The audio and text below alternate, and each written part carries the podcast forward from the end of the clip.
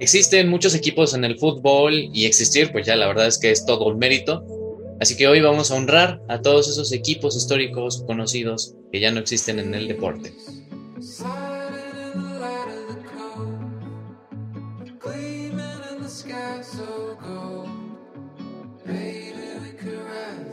Bienvenidos amigos a una nueva emisión de Rubel Sports. Estamos hoy en un viernes, un viernes subidón muy bueno. Tenemos el día de hoy un tema otra vez especial, gracias a que ustedes votaron en Instagram y si no nos siguen en Instagram deberían de hacerlo, la verdad. También lo tienen aquí abajo, todas nuestras redes sociales, todo el repertorio, síganos. Entonces, el día de hoy pues tenemos un tema muy especial y vamos aquí a saludar a la alineación titular. ¿Cómo estás, Rolas? Muy bien, muy bien. Ya por fin es viernes.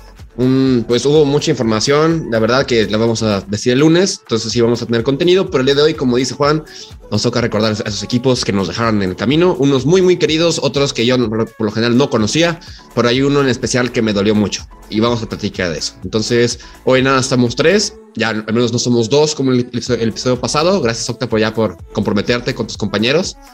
Y, pero bueno, estamos casi en la, alineación titular y pues bueno, Octa, ¿cómo estás?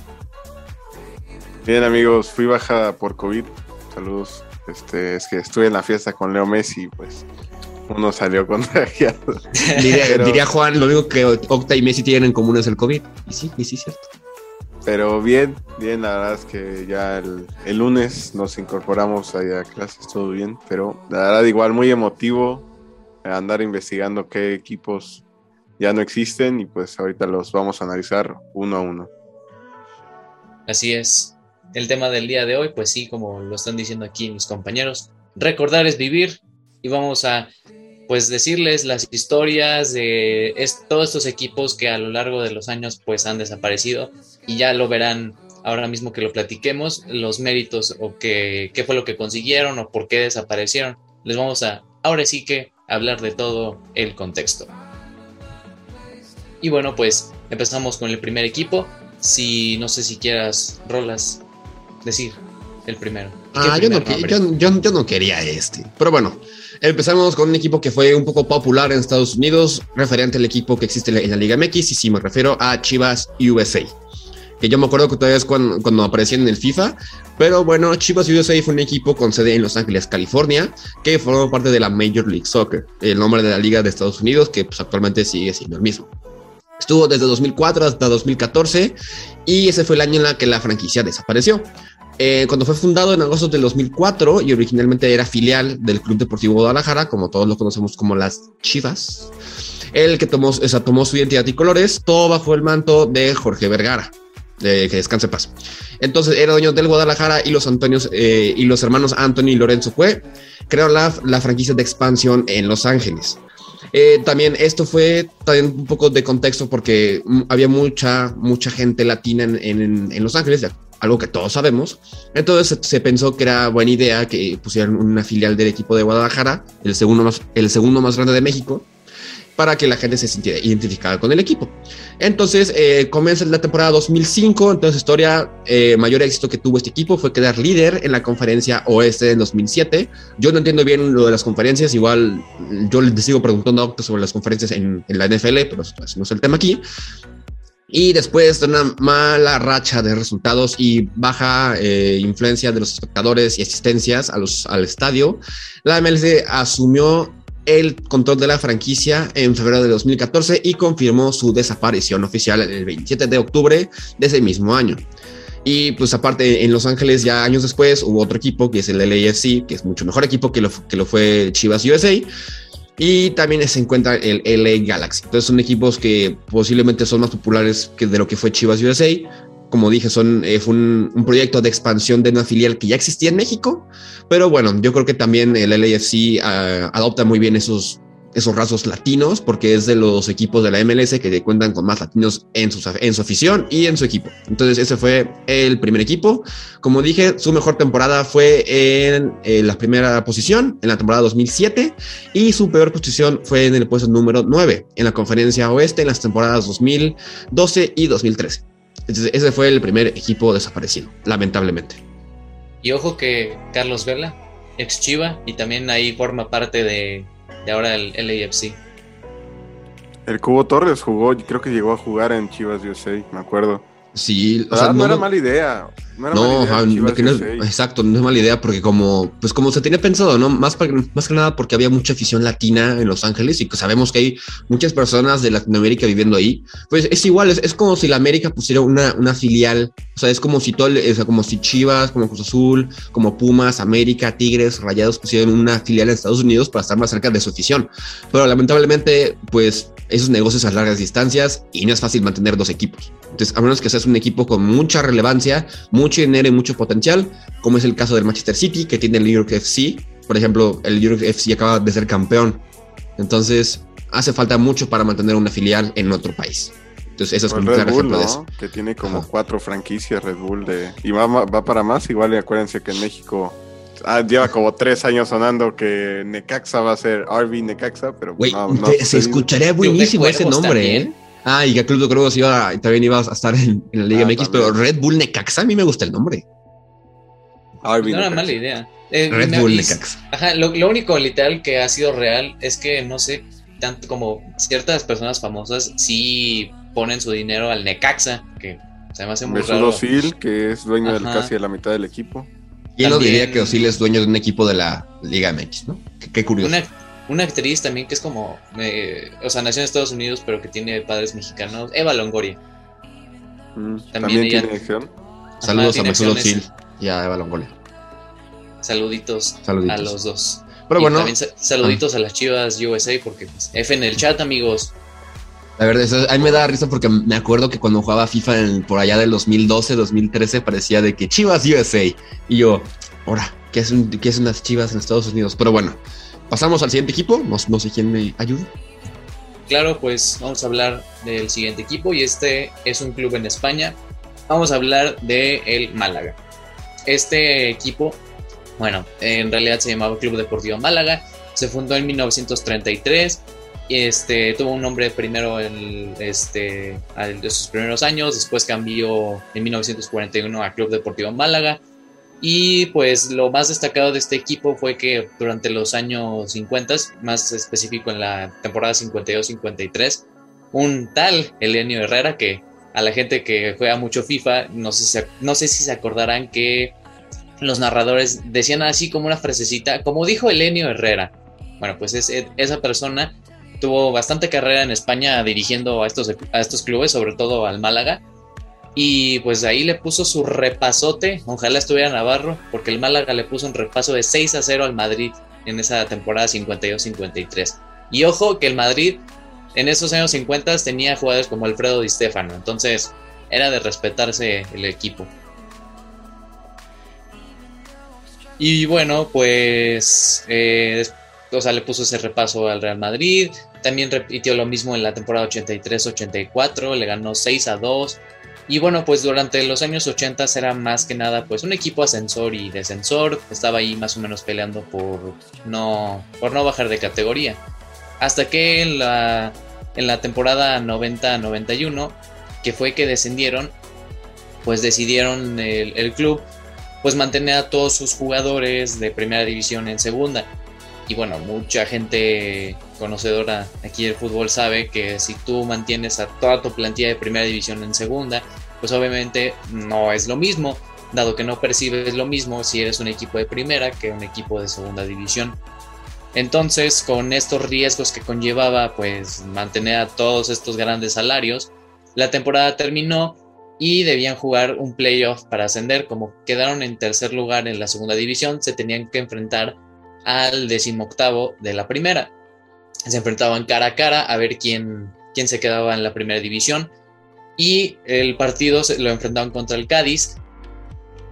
O sea, empezaron así muy bien el partido, empataron, pero este, pues el Málaga erró un penal muy decisivo porque se fueron hasta la tanda de penales y el Málaga no pudo ascender a la primera división y pues obviamente eso fue una hecatombe y fue un golpe muy bajo al club y que al final tuvieron que vender a muchísimos jugadores, ya que también, además de lo que le estaba diciendo de que tenían muchos problemas de pagar los salarios, pues económicamente el equipo no iba muy bien. Y eh, a la hora de vender todos estos jugadores, pues era más, más que nada para que se mantuvieran en la, en la división, porque igual administrativamente puedes descender, o sea, si no llevas bien manejado tu club, igual puedes descender a más categorías por administrativamente, así, así más se le conoce.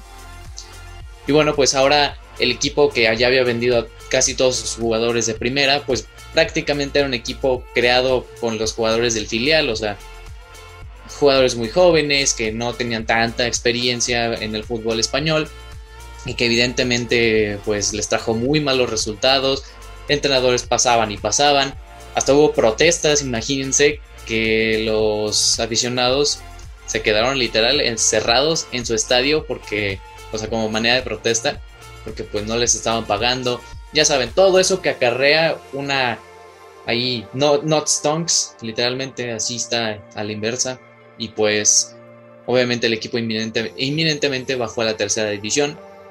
Así que pues todos esos esfuerzos no valieron para, para nada. Eso que querían subir a primera división pues no, no les pasó y al final acabaron descendiendo hasta la tercera categoría. Y todavía se les cruzó otro contexto súper de mala suerte, la verdad sí, de mala gana, porque en los años 90 el fútbol español y la Liga Profesional de Fútbol de España pedía a los equipos que cambiaran como su personalidad jurídica, algo, algo así como que fueran llamados sociedades anónimas deportivas, o sea que ellos fueran este, los que manejaran el club y que no el gobierno u otras instituciones del país manejaran a estos clubes que fueran, pues ya el club, ellos se controlan y listo. Obviamente con todas las deudas que tenía el Málaga, pues no podía hacer eso y tenía una deuda pues evidentemente muy grande que no pudo finiquitar y que al final del día el club desapareció por, por, esas, por estas cuestiones. Y como el Málaga había descendido a la tercera división, su equipo filial, que también estaba cursando la tercera división, no pueden obviamente pues enfrentarse estos dos equipos. El equipo filial tenía que descender, pero como el Málaga, el, otro Málaga, pues ya había desaparecido, pues quedó el, el, equipo filial como pues el equipo representativo de Málaga y es literalmente el equipo que está ahora mismo, el equipo filial de los años 90, pues es el, el ahora club de, de la ciudad de, de España. Sí, no, la verdad, interesante lo del, lo del Málaga, porque pues todo lo que conlleva problemas económicos, ¿no? Y más lo que tuvo que pasar la liga española en ese entonces, pues que la verdad está, está muy bien para los equipos, pues no, no envolverse en pues cuestiones económicas, ¿no? Porque luego pues lo hemos, bueno, lo vamos a analizar ahorita con los tiburones, pues el caso, ¿no? De que pues casi casi que usas al equipo de, de hipoteca y pues, no lo no logras pagar y pues terminas al lado cuentas que no son tuyas al final, ¿no? Y pues es algo que la verdad hizo bien la liga, pero pues de los equipos muy antiguos de la, de la liga española del Málaga. Sí, literal, y lo más triste es que está pasando de nuevo por lo mismo. O sea, no sé si se acuerdan la etapa del Málaga que estaba en la Champions, que fue hasta los cuartos de final, el gol de ese contra el Borussia Dortmund fue porque, pues sí, llegó un inversor tipo el del PSG, un, alguien de, Europa Occidental, inyectó mucho dinero y sí, se trajo muchos jugadores y por eso se volvió el, el Euro Málaga. Pero el dueño se fue, literal dejó de inyectar dinero, vendió al equipo y llegó otro y pues el Málaga, ahora si no estoy mal, está en la segunda división, o sea, está otra vez divagando en lo mismo y pues es un poquito triste que otra vez esté repitiendo la misma historia. Ojalá que no desaparezca. Esperemos, ahorita todos los equipos endeudadísimos, el Barça uno de ellos también, toco madera, nunca no, no descienda. También otro igual, ¿te acuerdas, Rodas, que nos platicaron el Derby County? Uno que anda endeudadísimo y que pues, lo anda pagando literal, quitándoles puntos en la tabla y descendiendo cada vez más. Sí, sería un milagro, la verdad, porque sí les dedujeron 21 puntos por administrativamente. Sería un milagro que de verdad se salvaran de la segunda división. Yo, eso, ojalá, eh, ojalá pase. Ojalá.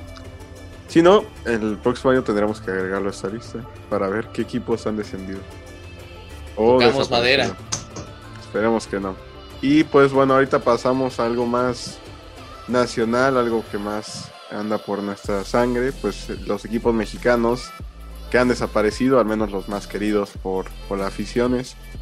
Es el caso de, pues Monarcas Morelia, un equipo que hace no mucho desapareció, pero pues este es un caso un poco especial porque pues sabemos hoy en día este existe con otro nombre, pero ya no en la liga en el en la liga mexicana, sino en la liga de expansión, pero pues bueno, este este equipo fue fundado un 4 de junio de 1950, este fue de hecho eh, uno de los siete miembros en fundar la segunda división de México, este, como pues era un equipo pues humilde, pequeño. En Morelia, pues empezó desde la segunda y pues bueno, poco a poco fue subiendo a la categoría dentro de sus palmares deportivos, desde sus glorias y títulos, pues cuenta con un título de primera división, como dicen por ahí, el rey solo se corona una vez.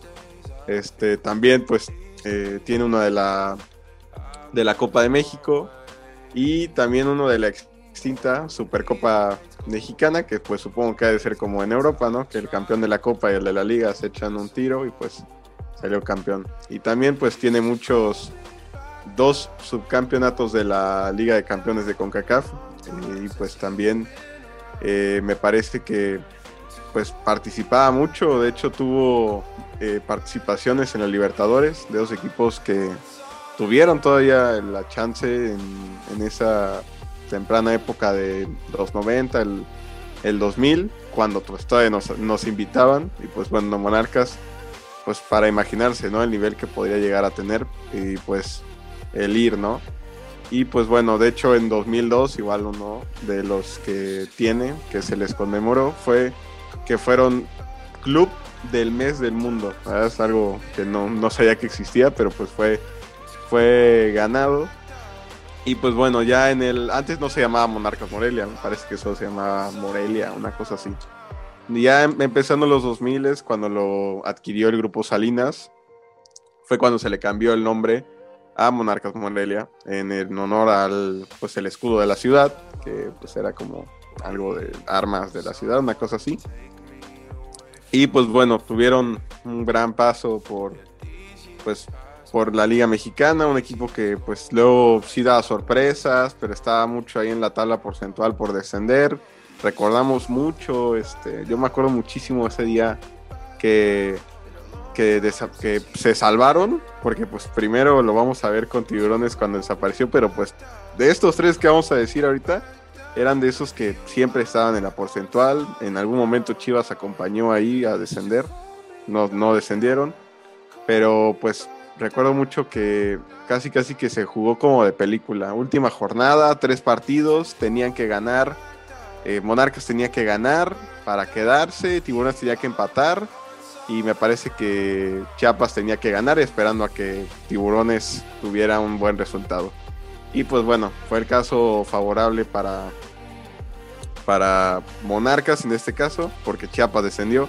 Pero años después, en el 2020, pues tuvieron ese problema, el comunicado de la Liga MX, en donde tuvieron que desaparecer por problemas de dinero, en donde pues compraron el club y se, se mudaba al, a Mazatlán, que ahora lo conocemos como pues el fútbol deportivo de Mazatlán, y pues en el 2020, unos meses después, eh, la Asamblea Ordinaria de Clubes de la Liga pues decidieron darle un equipo a la ciudad que el Atlético Zacatepec pues iba a volver ahora Atlético Morelia. Y pues ahora tienen un equipo en Morelia, pero desgraciadamente están en la liga de expansión, una liga que es la segunda liga mexicana, en donde no hay ascensos ni descensos, el último campeón fue el Atlante y pues no ha habido nada, pues me parece que hasta el 2023 es cuando pueden ser acreedores a esto, pero pues no, nada más es jugar por jugar, pero pues algo triste. Yo tengo una, una amiga que es así de que de Morelia, así súper fan. Y cuando, cuando desaparecieron, no, parece que, que se murió un familiar de ella, casi casi. En general, toda la ciudad de Morelia estaba que no quería que se fueran los monarcas. Estaban muy enojados, sí me acuerdo mucho. Es que si pongan en su lugar, es como una parte de, tu identidad como estado, como ciudad, se te, se te va. O sea, eso sí, yo creo que va a ser el caso de los dos 200 equipos que tal vez posiblemente no fueron tan significativos o no eran los mejores de, sus, de, su, de su respectiva liga, pero que sí dejaron una huella en sus respectivos estados y ciudades. Entonces, si me dejan y me permiten, digo el siguiente equipo. Este me va a doler mucho, pero pues tenemos que hablar de estos. Este equipo que. Sálganse del grupo. Sálganse del grupo que estamos, si estamos muy tristes. Lamentablemente, el siguiente equipo del que vamos a hablar son los Tiburones Rojos de Veracruz, o como le decíamos aquí, nuestro amado Tibu. Ese es de los especiales, de los que sí a todos nos duelen en el, en el Cora porque pues el tener un, un, equipo en tu estado pues sí significa, sí significa algo, aunque no le fueras, pues era algo y pues con su desaparición bastante que sí no salió. Entonces, este fue un equipo que fue fundado en la, en la, ciudad y puerto de Veracruz, en Veracruz, México. Fue fundado el 9 de abril de 1943, exactamente en época de la Segunda Guerra Mundial. Entonces, hasta su disolución, el lamentable su, eh, desaparición el 5 de diciembre del 2019 por problemas económicos. Mientras jugaba en la Primera División de México, su último partido fue contra las Chivas, que fueron de visitante, y se recuerda el gol de Toño Rodríguez, o ¿cómo? Sí, Toño Rodríguez desde media cancha. Bueno, perdón, de, portería a portería. Y ese fue el último partido del Tiburón Rojo en aquí en México. Entonces fueron bautizados como los tiburones rojos por el cronista deportivo veracruzano Manuel Seide. A partir de ahí, el equipo de Veracruz adoptó el tiburón como su mascota y nos recordamos las épicas transformaciones y disfraces del tiburón, que también aquí se los vamos a poner por algún lado. Pero de, aunque el equipo estuviera jugando muy mal, se, se rescataba tanto su mascota como que un día se metió un tlacuache a la cancha. Entonces, una gran anécdota, una gran, gran anécdota.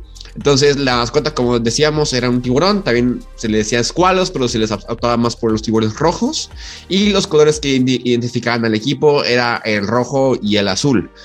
Entonces, este equipo de Veracruz contaba con dos títulos de primera división, uno en la temporada 2000, eh, perdón, mil, ojalá hubiera sido en el 2000, 1945-1946 y en el 1949 al 1950. Lo más reciente que nos tocó fue un campeonato de la Copa MX en clausura 2016 y ascendieron de manera legal en el invierno del 2001, porque en su, en su segundo ascenso el pase fue comprado, porque eh, sí, compraron el pase a primera división, que ya, ya, no recuerdo bien quién había sido el equipo que había ascendido, según yo fue la... UDG, ¿no? No, no, fue otro año. Antes. Fue No sé, que pues, la Dora- Dorados. no, Dorados. no fue Dorados, no fue Dorados, no fue Dorados. O sea, es, después del Veracruz fue la UDG, fue Dorados, pero, o sea, bueno, digo, poniéndolo en contexto en el 2013-2014, que fue cuando ascendió el Veracruz a primera, bueno, ascendió, ah, pues equipos como el Atlante, ¿no? Podría, podría haber sido Atlante, mm, equipos como... es que se- ahorita se me acaba de ir todo el repertorio de equipos de segunda, pero Siempre no me acuerdo. ellos los que subían y bajaban. Pero creo que, eh, creo que no, y el Atlante estaba en, pri- en primera, pero si no estoy mal, descendieron y algo, la verdad sí desconozco cómo fue el trámite. El club de fútbol La Piedad. La Piedad es el que iba a ascender por derecho en la apertura 2013, pero al no contar con las instalaciones ni la capacidad en su estadio, el, el- el tiburón rojo compró el pase y se hizo equipo de primera división, o sea, compró el club. Entonces el Veracruz llegó a primera y pues se les destaca muy buenas participaciones, ganaron al América en una ocasión, sí, dolorosamente, y llegaron hasta una, a cuartos de final donde fueron eliminados por el Querétaro de Ronaldinho. Entonces, eh, esos equipos que, esas como esas épocas que los, que los dirigía Carlos Reynoso, fue una muy buena, una muy buena época del Tiburón Rojo, pero lamentablemente fue un equipo muy irregular que perdía consecutivamente. Tuvieron el récord de más partidos eh, perdidos. Creo que fue un año, ¿no? M- más de un año sin ganar y le ganaron al Puebla. Entonces, ya fue en sus últimas etapas donde ya estaba Sebastián Jurado defendiendo la portería del Veracruz. Pero eso es lo que más le recordamos a nuestro queridísimo Tibu. Entonces, Tibu, te mandamos un abrazo a donde quieras que estés y esperamos que algún día te volvamos a ver en el Pirata Fuente, es el estadio de- del Veracruz. Que también vamos a poner una foto aquí por si no lo conocen. Que Octa y yo tuvimos la oportunidad de ir a conocerlo a un partido de América contra Veracruz. Un ambiente muy hostil. En la barra del Veracruz era muy, muy, muy hostil. Muy, como digo, muy, es muy, muy hostil. Entonces, no, o sea, yo no me fui con mi playera de la América, me fui con una playera de México, porque si me vienen con la de América, me linchan. Entonces, eh, fue una experiencia muy, muy, muy entretenida, la verdad me la pasé muy bien. Y esperamos más de esas anécdotas puedan venir. Entonces, Tibu, te mandamos un abrazo de gol, a donde sea Eh, que estés. Así es. Y a- hasta el mismo Julio Furch, el que anotó el penal que le dio el título al Atlas, jugó en el Veracruz, Julio Exactamente, grandes ese- jugadores. Hubo, eh, Ángel Reina. Peñalba, Ángel Julio Reina. Furch, Ángel Reina. Daniel Villalba, Julio Furch, el mismo Melitón, Gabriel Melitón. Peñalba. ¿Quién más estaba? Había un También muy buenos entrenadores. Este, Leighton a- Jiménez también estuvo. Ah, sí, Leighton eh, Jiménez. Miguel Sí. Herrera en los primeros del 2000. Este, muchos. Hasta el ¿verdad? mismo Muchos. Robert Dante Siboldi, que también dirigió el Cruz Azul y pues es uno de los entrenadores que la Cruz Azulea contra los Pumas de un 4-0, pero que estuvo también en las filas del tiburón.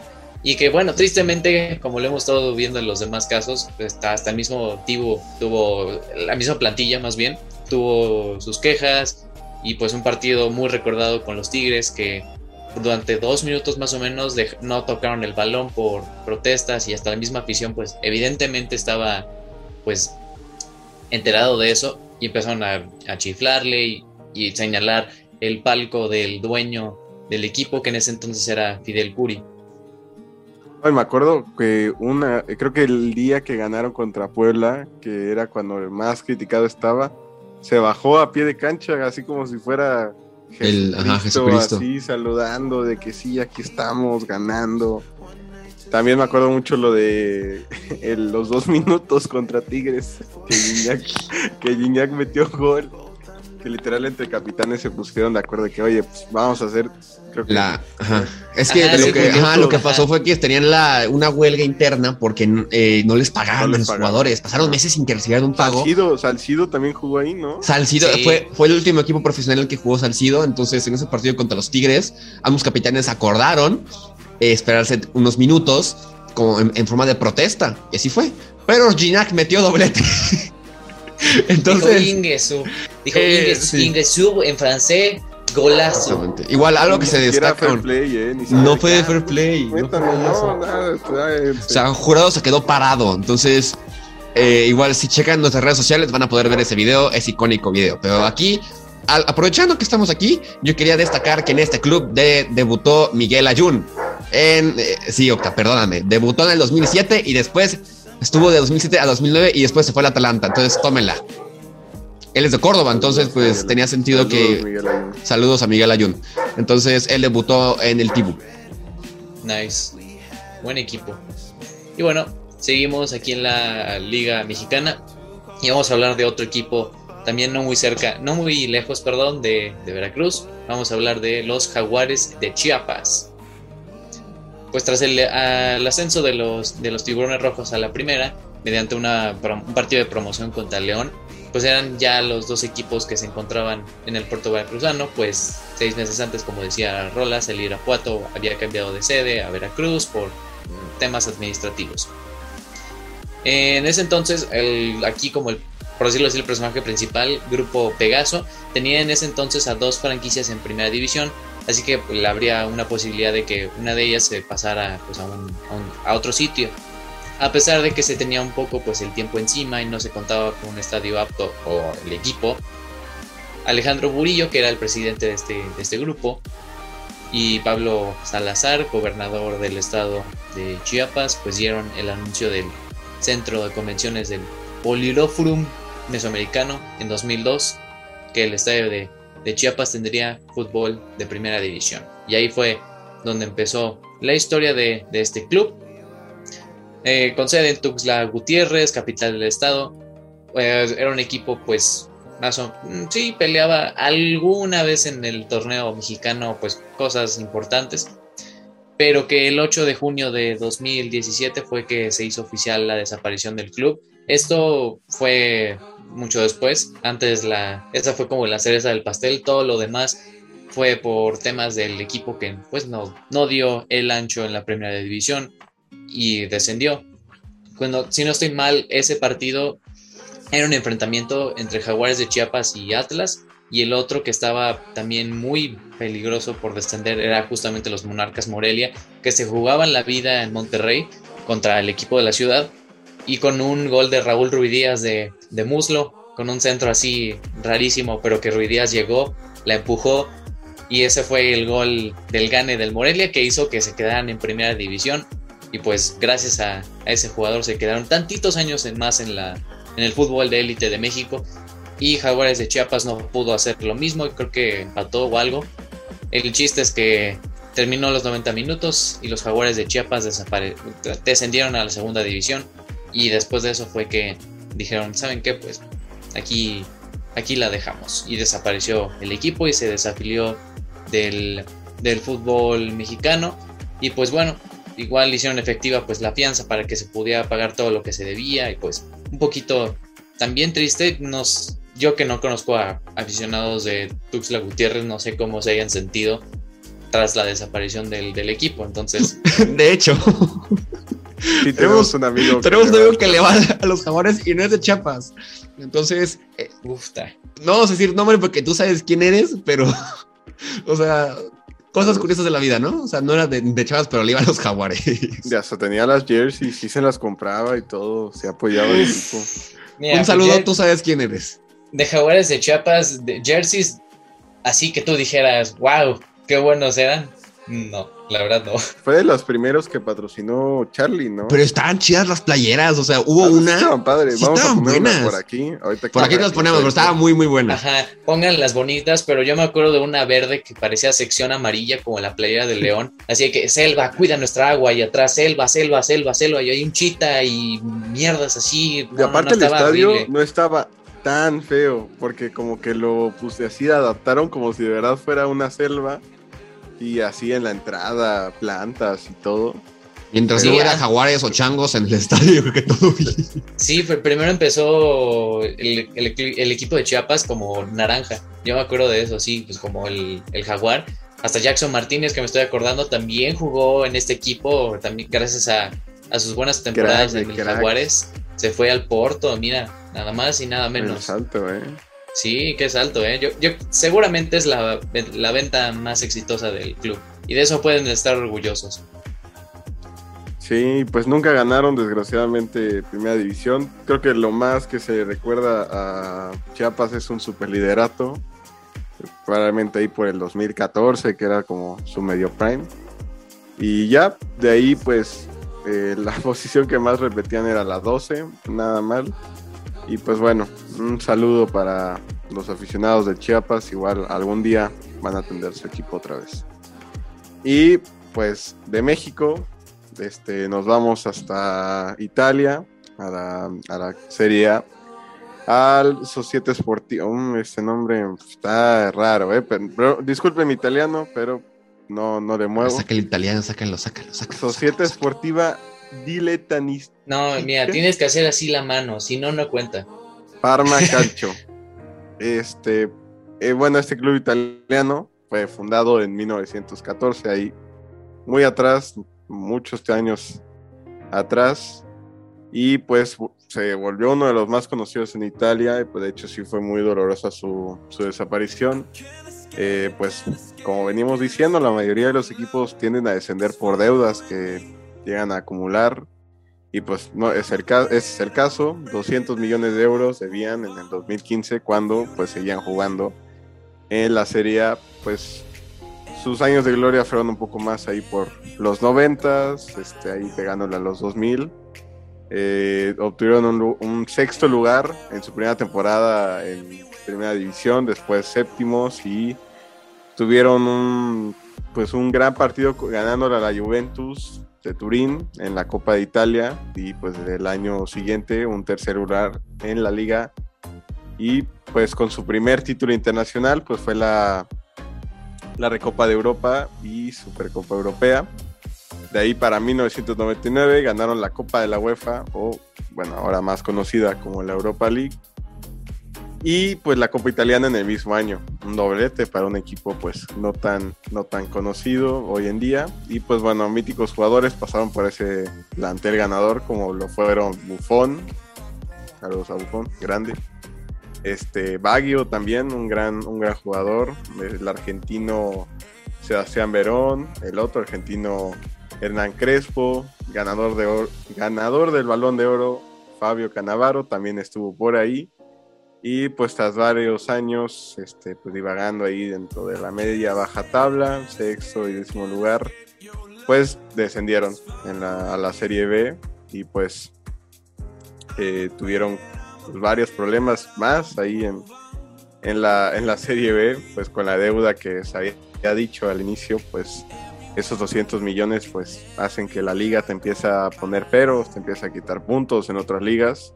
El caso pues de este fue que tuvieron que suspender un partido contra el Udinese debido a que pues no, no había dinero para pagar ni, ni la seguridad de, del club, este pues los jugadores pues tampoco supongo que les pagaban, no querían viajar, pues perdían, este, pues la verdad es que muy mal todo en ese entonces, pero pues ahora sí que la cereza del pastel o, la gota que derramó el vaso, pues fue un 18 de marzo del 2015 cuando el dueño Gian Pietro ¿qué? Manenti es, pues fue arrestado por fraude y lavado de dinero. Entonces ya sabemos, ya encontraron esos 200 millones. No, qué personaje, sí, no, ahí, ahí están tus 200 millones, ¿eh? Él se los encontraron en su casa ahí, guardaditos en el colchón. Ándale, como Toby Maguire de Spider-Man. ¿Cómo llegó eso ahí? Y de ahí pues literalmente pasó un día en el que pues este club pues se, se declara en bancarrota, pues obviamente este pues nada, nada estaba arriba para ellos, entonces pues a falta de cinco jornadas, la Lazio les puso un repaso de visita en el Olímpico de Roma pues para confirmar este descenso. Y pues al menos este lo que se les puso con la cara pues fue que tuvieron que irse un 22 de julio del 2015, pero sin embargo, este aplicó la de me cambio de nombre, soy otra persona, y pues eh, tuvieron que cambiar su personalidad jurídica en, y pues desde la cuarta división tuvieron que empezar como muchos equipos que se vuelven a crear, el caso de RB, bueno, de Leipzig, que está en Red Bull, pero pues tuvieron que crear desde abajo. Este fue el caso y pues tuvieron que ir desde cuarta hasta pues ascender. Y hoy en día lo conocemos como Parma Fútbol Club. Muy triste. Dinero al final El dinero es lo que acaba matando a muchos equipos, lamentablemente. Y un poco del riesgo. Pero la verdad es que esta historia está un poquito más feliz de las demás. Al final, o sea, eh, tan, o sea dejaron de volverse la sociedad esportiva. Dite, bueno, lo que se ve, eso, Parma antes como se llamaba Parma 1913, cuando se cambiaron ahorita Parma Fútbol Club. Ascenso tras ascenso tras ascenso desde el 2018, que ah, hace no mucho estuvieron en la primera división, entonces todavía conserva el escudo hasta los colores, entonces todavía se le puede recordar. Donaruma sigue jugando. Donaruma, este. Donaruma, hombre, aquí, ¿por qué lo dicen que no? No sigue estaba gente. pensando en Juan este. Bufón, Bufón, ah, bueno, sí, Bufón. Sí, exacto. juega en el Parma todavía. Sabes, pensando en su primer nombre. Sí, está ahí en la segunda división del Bufón. Exactamente. Y lamentablemente, bueno, no, sí, lamentablemente es lo del dinero, pero afortunadamente en sí el equipo, hay, bueno, como hemos hablado, hay faltan todavía muchos equipos por hablar, se cambian el nombre, renacen y pueden seguir con, con la tradición de, del fútbol, ¿no? Pero pues en sí el nombre original pues queda en el olvido, pero los aficionados y pues nosotros lo seguimos recordando. Entonces, eh, pasamos al siguiente. Sí.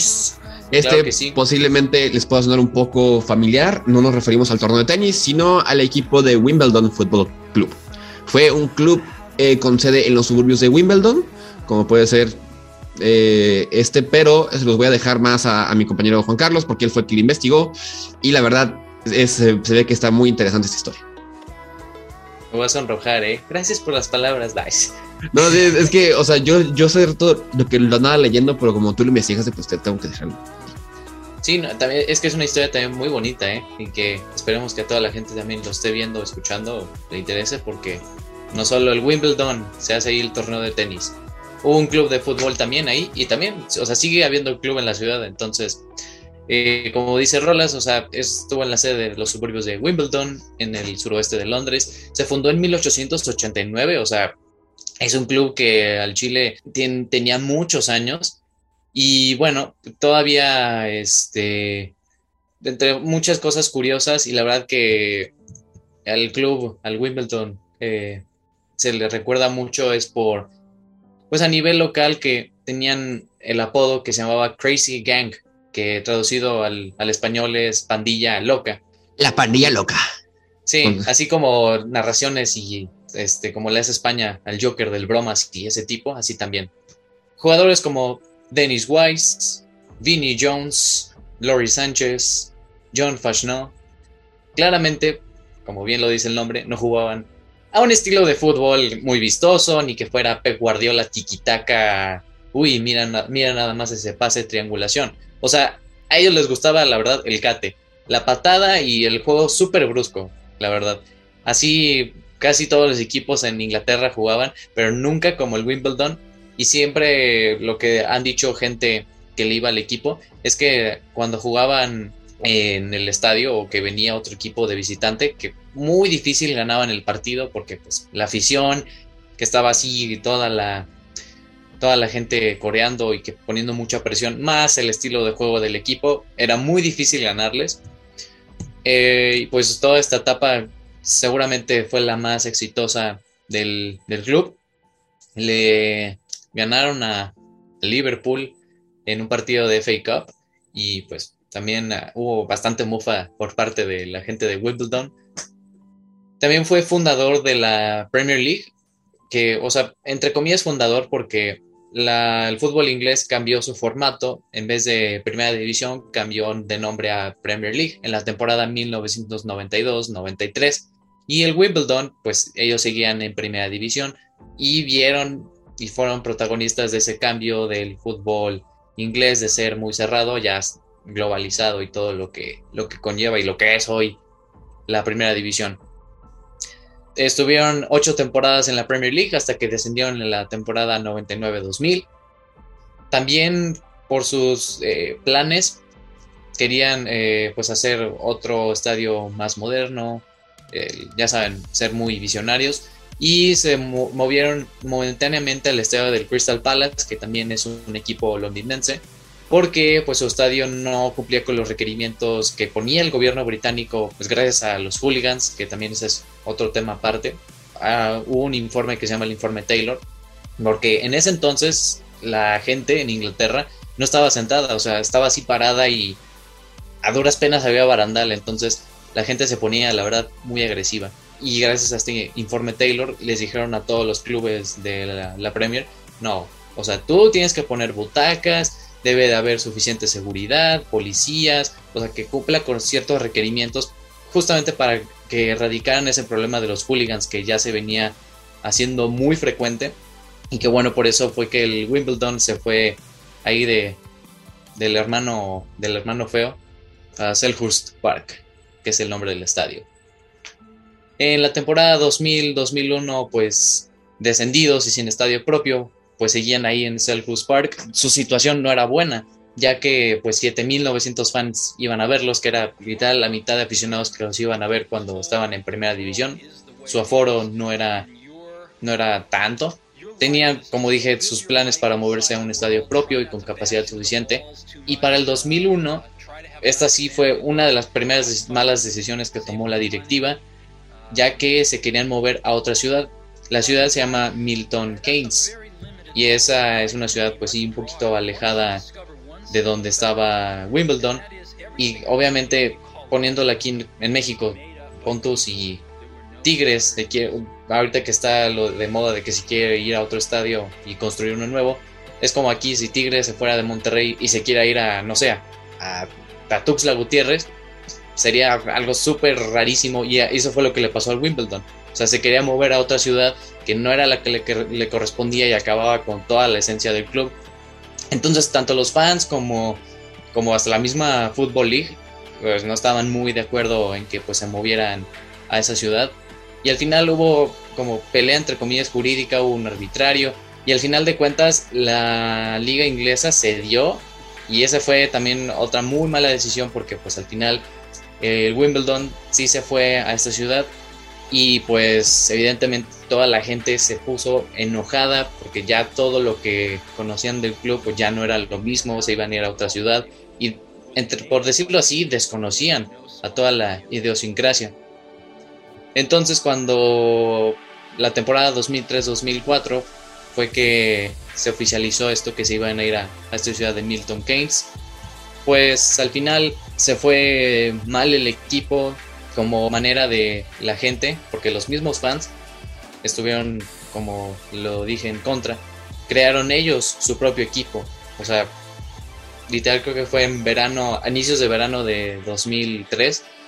Este Wimbledon se fue a la ciudad de Milton Keynes y los mismos fans crearon su propio equipo y pues ahí sí que buscando a lo que encontraran jugadores, a ver quién quería jugar fútbol y pues ellos fundaron su propio club llamado Association Football Club Wimbledon, que es el que ahora mismo existe, o sea, imagínate, un club que lo creó personas como tú, como yo, que estuvieron desde la novena división peleando y ascendiendo y que ahora son un equipo profesional, o sea, dirigido por fans. Entonces es una gran, gran historia. Igual, si quieren apoyar ese equipo, esta es un gran, gran razón para apoyarlos. Y pues del otro lado de la moneda, pues el, el otro Wimbledon, como perdió todo, toda la, pues, seguimiento y lo demás, y las deudas también que no, no les ayudaban, al final el club desapareció y pues uh, crearon ahí en la misma ciudad de Milton Keynes su propio equipo y toda la, toda la ideología que era el Wimbledon, pues lo, pues lo, desecharon porque evidentemente no les iba a tener tanto apoyo si decían, no, es que este es el nuevo Wimbledon. Entonces crearon ellos su propio equipo. El también medio conocidillo MK Dons, que si ese equipo, si no lo conocen, Dele Alli fue canterano de ese club. Antes de que fuera pues, el jugador que es ahora Dele Alli, era una joven promesa que lo fichó el, el Tottenham proveniente de ese equipo. Entonces, así quedó este equipo y que lamentablemente por malas decisiones, la verdad es que ha estado pues esta, esta triste historia que era una leyenda prácticamente el club. Sí, exacto. Y aparte, o sea, yo, si tú me dices Wimbledon, aparte del torneo de tenis, sí hay un equipo, como dices, que está en la tercera división, creo que, pero ya no es nada a comparación de lo que era este equipo. Y lamentablemente, pues sí, o sea, es, como dice Juan, o sea, no es, o sea, como lo que le decía la liga, que no puedes cambiar un equipo que tiene el nombre de tu ciudad a otro lado. Es como si el Madrid o el Atlético se cambiaran a Málaga o a, o a Barcelona. Sentido no tiene y tampoco sería lo correcto. Entonces, pues ese fue el caso lamentable del Wimbledon Football Club. Y ahora sí, pasamos a un equipo que posiblemente se pueden confundir un poco con los Rangers, pero hay un trasfondo, hay un trasfondo. Entonces vamos a hablar de los Glasgow, eh, Glasgow Rangers. Perdón, también se me, la W se me traba un poco.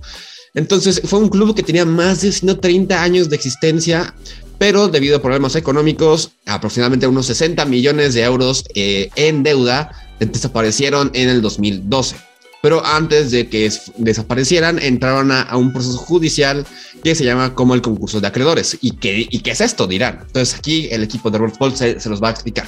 El concurso de los acreedores es cuando una persona física o, o sea, jurídica, una, una, institución no puede pagar todas sus deudas, entonces tiene que, parece que procede a pagar con, sus, con su patrimonio, o sea, paga con lo que él posee. Entonces, esto fue el caso, que empezaron a, a quitarles puntos a este equipo por, por castigo, porque no podían pagar sus deudas. Entonces, lo que este concurso de acreedores busca es que haya una manera que la persona pague sus deudas sin que la situación se vaya muy grave.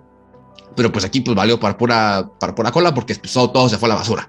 Entonces, eh, eran miembros del Scottish eh, Football Association y, esos fueron los que declararon que entraban a este concurso de acreedores, entonces se hicieron cargo del club hasta que encontraron un, nuevo dueño, o sea, y también que se hiciera dueño de, digo, que se hiciera cargo de las deudas. Entonces, el primer eh, postor fue el americano Bill Miller, que haya puesto 22.2 millones de, euros como oferta, haciendo que se emocionaran los fans, que en ese, en ese momento eran los Gers. O sea, más o menos como ya se va formando lo que es hoy en día los Rangers. La mala suerte es que no hicieron válida la compra y porque pensaron que no era viable hacerlo. Entonces, bueno, entonces como que no iba a proveer un rumbo esa, esta posición económica que iba a poner el americano. Y después llega un señor llamado Charles Green, que era antiguo dueño de Sheffield United, que ya yo creo que muchos, si ven la Premier League, los, bueno, si, si, bueno, si vieron la Premier League la semana pasada, pues ahí estuvieron, y ahora también en la segunda división inglesa, puso 10 millones de oferta de compra y para buena de, sea, administradores concursales dieron el visto bueno. Entonces así se iba a buscar, como ya dije, la mejor manera de que el club pudiera pagar su deuda sin que eso fuera tan grave. Bueno, entonces sí. Entonces, también esto, eh, pues como digo, lo, dieron por bueno, pero lo que quienes no dieron por bueno fue la Fiscalía Británica, que no veía factible las cuentas del señor Green. Lamentablemente, se les agotó las oportunidades y el equipo se fue a la quiebra. Y ahora sí, se va a la quiebra y se renombra como The Rangers Football Club. Entonces ahora sí, yo creo que este, este club ya le suena un poco más, aquí vamos a ponerle ese logo, porque pues es un equipo que ya suena un poco en los últimos años. Y la condición de ese nuevo regreso es que ese equipo no podía participar en competiciones europeas durante tres temporadas y se quedaban en primera. Pero los dos Rangers no tuvieron la oportunidad para quedarse en primera. Entonces, pues bueno, se van a, eh, descendieron y lamentablemente pues, no pueden competir eh, eh, en competencias europeas. Entonces aquí yo, yo les pregunto, si, si, ustedes jugaran en este equipo, ¿qué dirían? Si les dicen, no pueden jugar Champions ni Europa League, porque bueno, la Conference League no existía en ese entonces, pero no pueden jugar Champions o Europa League en tres años. ¿Se van o se quedan? O sea, ¿piden su, su salida o se quedan en el club? Sí, lo más seguro es que pediría mi salida. O sea, si, si el mismo club se puede sustentar ellos por, por sí solos, pues menos van a pagarme a mí. Y la verdad es que, mira, o sea, este, hasta eso creo que lo dijimos en los derbis y clásicos. El rival del Rangers, los del Celtic, le anda, les, sí les pegan duro porque como obviamente no es el mismo equipo, siempre le están así diciendo la broma de que no, ese no es el Rangers que yo no conocía, tú eres la versión pirata, tú eres la versión vieja, quién sabe qué, porque como, como acaba de decir Rolas, nació otro equipo que con el mismo nombre, pero es otro equipo. Exactamente, o sea, como que tomó eh, nada más, como a ver, cambien el nombre, va, nuevo equipo, eh, pero pues nada que ver. Entonces, ahora sí, ahora ya se llegan a conocer, ya, ya se conocen como los Rangers, como nuevo equipo que surgió de las cenizas del Glasgow, como ya dijimos, y, y desde tercera se tuvo que ganar su en primera, ¿no? Entonces, eh, pues sorprendente, y ahorita pues hay jugadores poco conocidos, o sea, yo solo ubico a James Tavernier y eh, Steven Gerrard antes de irse a Aston Villa fue su director técnico, mismo con el que fueron campeones. Entonces, pues no, no los veo tan mal a los Rangers. Entonces, a los Rangers a mí se me hace un buen equipo. Incluso creo que llevaron una racha de, creo que terminaron la temporada sin perder, ¿no? Hubo una racha espectacular. muy, muy, buena. Entonces, ¿qué se dice? Es que los Rangers y Celtic son los dos clubes más grandes del fútbol escocés. Y, ese, y es el clásico escocés, el Celtic contra los Rangers. Entonces, Sí, el, el Old Firm. Exactamente. Entonces, esa fue la historia del Glasgow, del, del Glasgow Rangers. Entonces, ahora sí. Y pasamos al último, que este, pues yo creo que varios lo conocen, los que les gusta el fútbol antiguo, pero pues es el caso del New York Cosmos, este, pues también conocido como Cosmos, pues es un equipo que con sede en Nueva York que fue fundado en 1971 por dos ejecutivos discográficos durante pues, la mayor parte pues, de su historia fue dirigida por Steve Ross, pues presidente de Warner Communication. Y pues durante esos, esa época de los 70, pues destacó uno de los equipos con más ambición dentro de la liga norteamericana. Este, pues que antes no se llamaba MLS, se llamaba NAS, North America Soccer League. Y pues de como había esa, ese fondo, por así decirlo, de inversión o esa cantidad, pues lograron traer jugadores con mucha carrera, como yo creo que el más conocido es Pelé. Pelé llegó a jugar ahí, Beckenbauer también, este, Neskens, Carlos Alberto, Julio César Romero, Giorgio eh, Chilanglia y pues entre otros, yo creo que destaco más los primeros dos. Pues era algo pues la verdad muy, muy histórico, pues ver a, a Pelé ahí, ¿no? Después de tantos años, pues en Brasil y así, pues verlo hasta allá, donde me parece que también hizo excesivamente muchos goles. Ya ven que ellos a Pelé le cuentan sus goles hasta en la primaria, entonces este es, este es el caso. Y pues eh, este es uno de, de, los pioneros que podríamos decir de el fútbol soccer, como lo llaman en Estados Unidos, eh, pues de la liga, porque pues fue de los que traían jugadores y querían darle seriedad a este, a este deporte, como pues es el caso de, de el béisbol, como con la MLB, con la NBA, con la NFL, pues también el hockey sobre hielo, la NHL y pues gracias a estos fichajes, gracias a ese, esa visión, pues New York Cosmos fue de los pioneros para formar esta liga y pues se volvió de los más populares en Estados Unidos en los años 1970 y 1980. A nivel nacional pues alcanzó cinco ligas, convirtiéndose uno de los históricos de, la Liga NASL, como se llamaba antes. Y pues, este, tras la desaparición del torneo en el 84, pues Cosmos intentó sobrevivir en el campeonato de fútbol indoor, pero pues dejó de existir al próximo año, ya que no hay liga, pues es difícil retener jugadores cuando estás jugando casi que un Foot 7. Entonces pues desaparece y pues en el 2010 el, empresario británico Paul Kenzie pues se hizo con los derechos de, de la marca comercial y pues creó su nuevo equipo, el New York Cosmos, que actualmente milita dentro de la USL Championship. Algo triste de escuchar después de tanta historia. Y de los jugadores, sobre todo, yo creo, no sé si sea mi percepción, pero yo creo que en Estados Unidos es por mucha muy mediático los, los clubes en general. Sí, pues de los poquitos que había antes. Exactamente. desconozco la cantidad que había antes de, equipos de fútbol soccer. Pero, también piensan que tienen que jugar en contra de la NFL, de la NBA y también de la, del, del béisbol y del hockey, que el fútbol allá, que es soccer, no es tan conocido. Entonces, eh, ahorita pues ya es como más conocido, ya a la gente le, gusta más, pero en esas épocas pues tenías que luchar bastante como si eres un equipo de fútbol para, pues, para llamar la atención, ¿no? Entonces pues también eso, yo creo que el dinero y tus fans, eso es lo que te hace, o sea, mantenerte. Y, que juegues bien, pero pues bueno, eso va un poco aparte.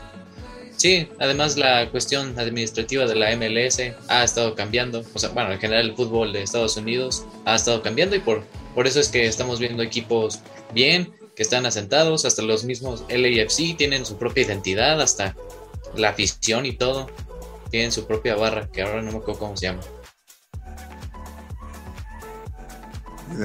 Desconozco, ¿eh? O sea, me acuerdo que el enfrentamiento entre las dos ciudades, o sea, el Galaxy y el LAFC es el, tráfico, así es como le, llaman. Pero no me acuerdo su fans, sus fanaticados. a tener un nombre, yo creo que latino, ¿no? Porque pues por la cantidad de latinos que hay. Sí, está, está como extraño. Mezclan la parte americana y, latina. Yo siento que sería muy interesante hacer un video que, o como presentando las barras más conocidas de México y Estados Unidos. Entonces, hay que apuntarlo por ahí. Sería muy interesante. Eh, hay varios clubes con bastante afición. sí. sí, o sea, exacto. O sea, ahorita no puedo decir cuál es la barra más hostil actualmente. Yo creo que la de los Pumas. Saludos a Navarro. Pero no, no sé seguro. Entonces quedaría muy bien hacer un video de eso. Pero sí, pues esto fue nuestro repaso de todos estos equipos que desaparecieron. Sí, que lamentablemente desaparecieron el común denominador por méritos administrativos, financieros o también por malas decisiones, como eh, lo vimos ahorita del Wimbledon, del New York Cosmos. Entonces tenemos pues muchas eh, historias que gracias a, a, que ustedes lo escucharon el día de hoy o lo vieron, les damos un momento de gloria para recordarlo. Y esperemos que el tiburón regrese. Entonces dejen su like, suscríbanse si quieren que el tiburón regrese, por favor like para que el tiburón. Y déjenos en los comentarios qué otros equipos desaparecieron que tal vez se nos hayan pasado.